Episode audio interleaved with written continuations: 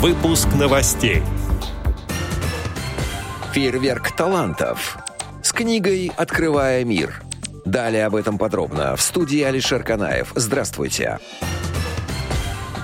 На своем официальном сайте Российская государственная библиотека для слепых сообщает, в связи с ухудшением эпидемиологической обстановки в городе Москва, последний срок поступления конкурсных работ Всероссийского конкурса на лучшее издание для детей и юношества с нарушениями зрения с книгой «Открывая мир» и сопроводительных документов в Оргкомитет продлен до 15 февраля 2022 года. Конкурс посвящен программе «Десятилетие детства детства в России 2018-2027. Цель конкурса – расширение ассортимента издательской продукции специальных библиотек для слепых России и приобщение к книге, чтению и библиотеке детей и юношества с нарушениями зрения. Участие в нем принимают библиотеки различных городов страны.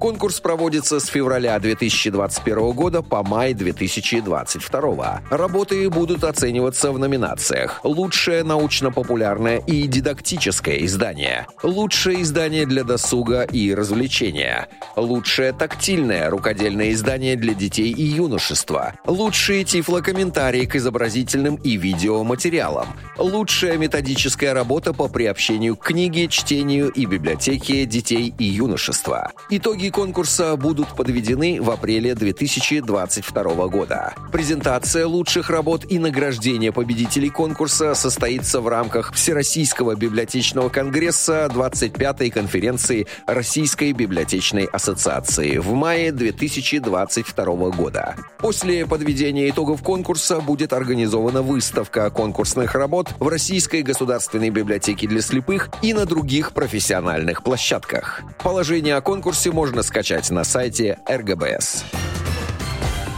Как сообщает Медиавоз, Чувашская региональная организация ВОЗ провела во второй половине октября девятый открытый республиканский фестиваль-конкурс творчества детей-инвалидов и детей-членов ВОЗ «Фейерверк талантов». Организаторами и учредителями фестиваля выступили Чувашская региональная организация ВОЗ и муниципальное бюджетное учреждение культуры «Централизованная клубная система города Чебоксары», а также Дом культуры «Южный».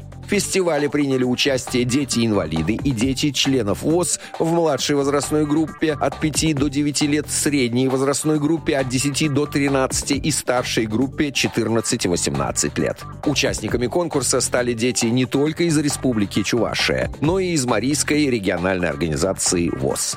Отдел новостей «Радио ВОЗ» приглашает к сотрудничеству региональной организации. Наш адрес новости собака радиовоз.ру. Студии был Алишер Канаев. До встречи на Радио ВОЗ.